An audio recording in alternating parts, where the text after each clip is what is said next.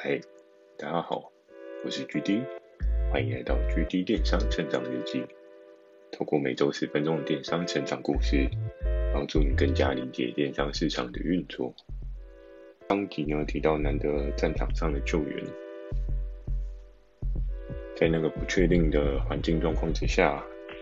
能够获得别人伸出援手的援助，也是一件蛮值得感谢的事情。那今天呢，要跟大家提到的这个主题呢，是每个别人舍弃的都会是你的机会。如果大家对一个小时候的综艺节目稍微有点印象的话，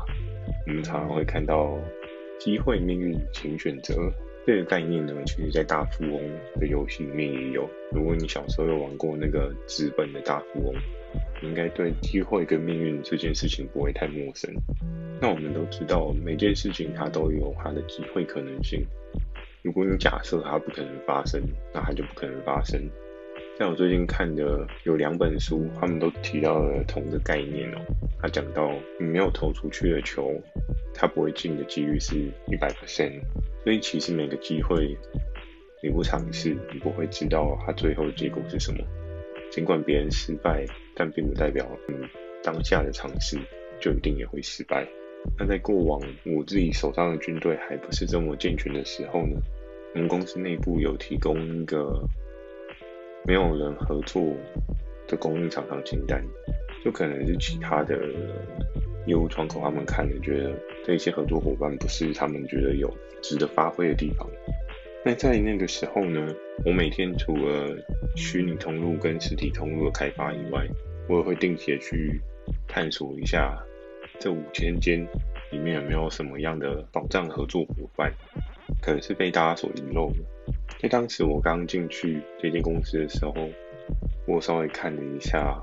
除了生活百货是主力销售以外，在服饰类别的销售也是一个还蛮厉害的分类项目。我记得我每次打开那个热销的报表的时候，我常常会看到，哇，这个鞋子也可以卖三十万一个礼拜。哇，这个内衣也可以卖二十万一个礼拜。在那个时候，经过每次我打开那个热销排行榜之后，我每次看到都会强力的灌输我自己，并且告诉我自己：你只要找到有卖内衣的合作伙伴，或是你只要有找到卖鞋的合作伙伴，你就发达了。所以我常常会在那个清单当中，不管是我自己的开发方向。又或者是这一些没有人合作的供应商伙伴里面，我主要联系的就是朝这两个方向去做去联系。那这一个开发的方向就跟我原本的稍微不太一样，因为我原本是定调在美妆嘛，我想说要运用我上一份工作的资源，然后去延伸去布局。可是，在前面很多次的困难当中，再加上很多次的 review KPI 没办法到的状况之下。我也开始意识到，过多的坚持对自己来讲不见得是一件好事，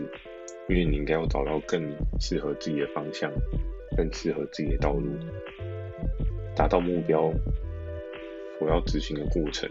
自己应该要下意识的有一些想法，所以我就开始调整一下我自己的开发方向跟策略。那在那时候，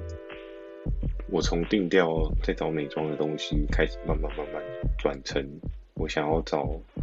内衣跟鞋子的合作伙伴，每当我在那个雅虎超级商城啊，因为他们那时候合作的厂家真的蛮多的，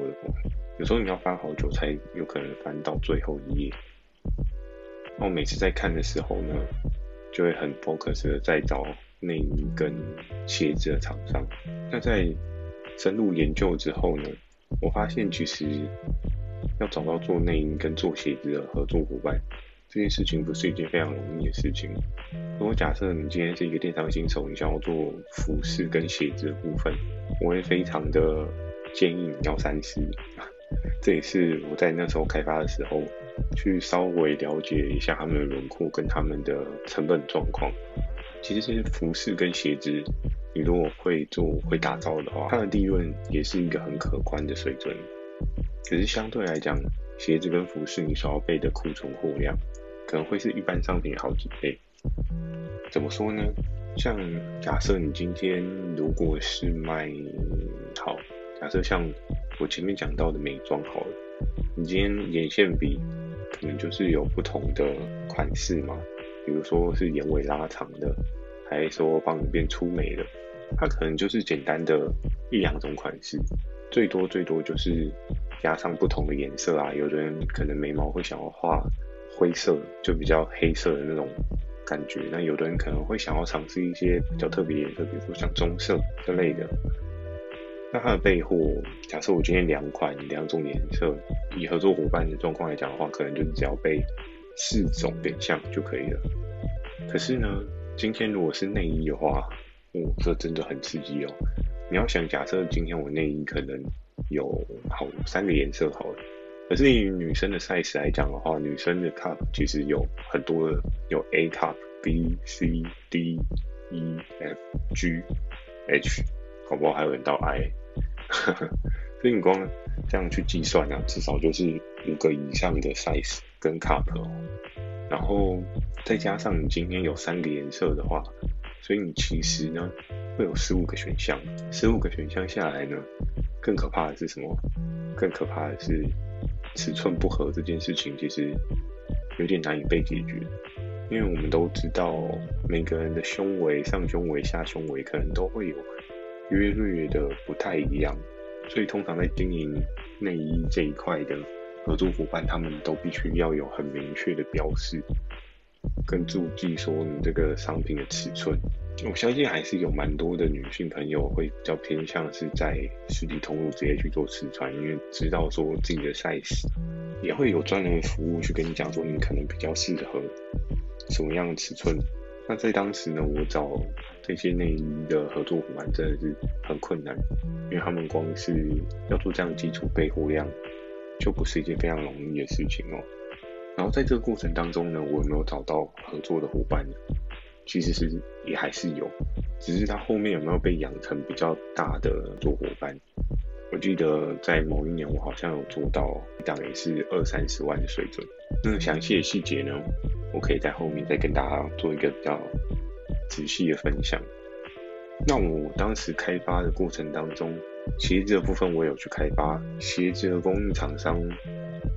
也是很复杂，因为你要想刚刚那一是 cup 的不同嘛。再加上颜色，它有不同的变化。那像鞋子的部分来讲的话，就会有 size 尺码不同，然后再加上颜色不同，所以它的复杂程度其实是跟内衣差不多。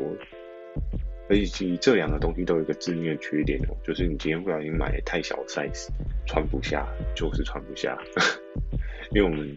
不太可能像鞋子，你把自己的脚削掉塞进去嘛，也不太可能嘛，所以势必就会有退货的问题。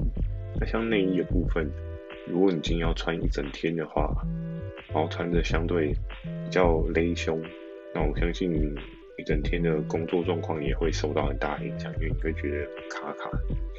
很爱油这样。那接下来呢，你就是要分享到我开发的一些合作伙伴，常常会收到几个反馈哦，通常打电话，第一件事当然是简单的自我介绍，可能说我们是哪一个平台，然后。我们想要跟你合作什么样的东西？我会收到的讯息就是说，呃，我们人力不足，不需要哦。又或者是说，你可以把信寄到我们 mail，我们看一看再回复你哦。多半都是这两种。可是我那时候有在多做一件事情，我觉得如果假设你今天是一个电商平台的窗口，你要做开发，又或者是说你今天是一个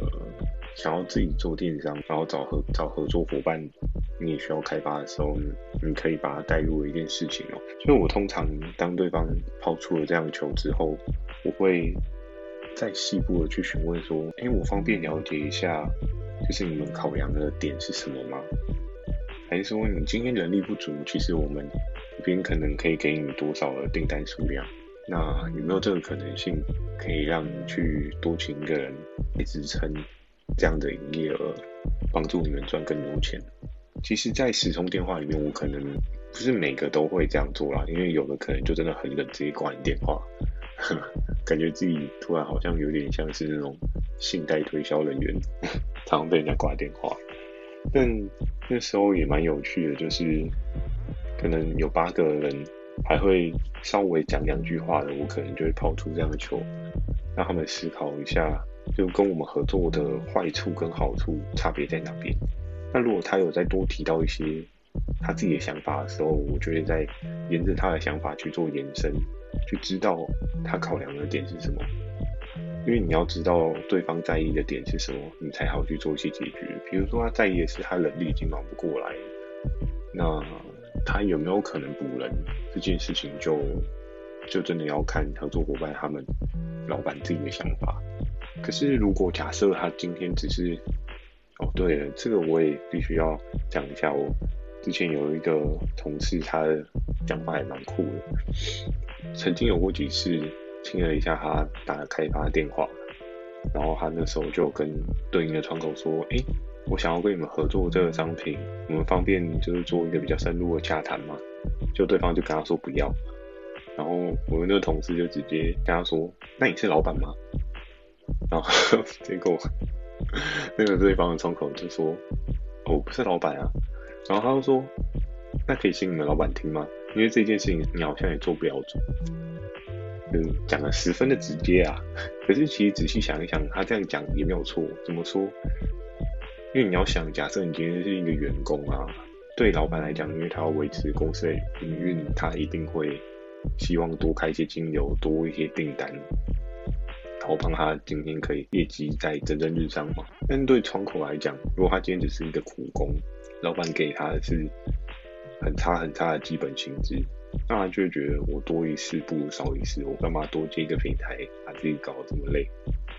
诶，其实很多的窗口会是这样的状态哦。他当时的这个话术，我们也是觉得蛮新颖的，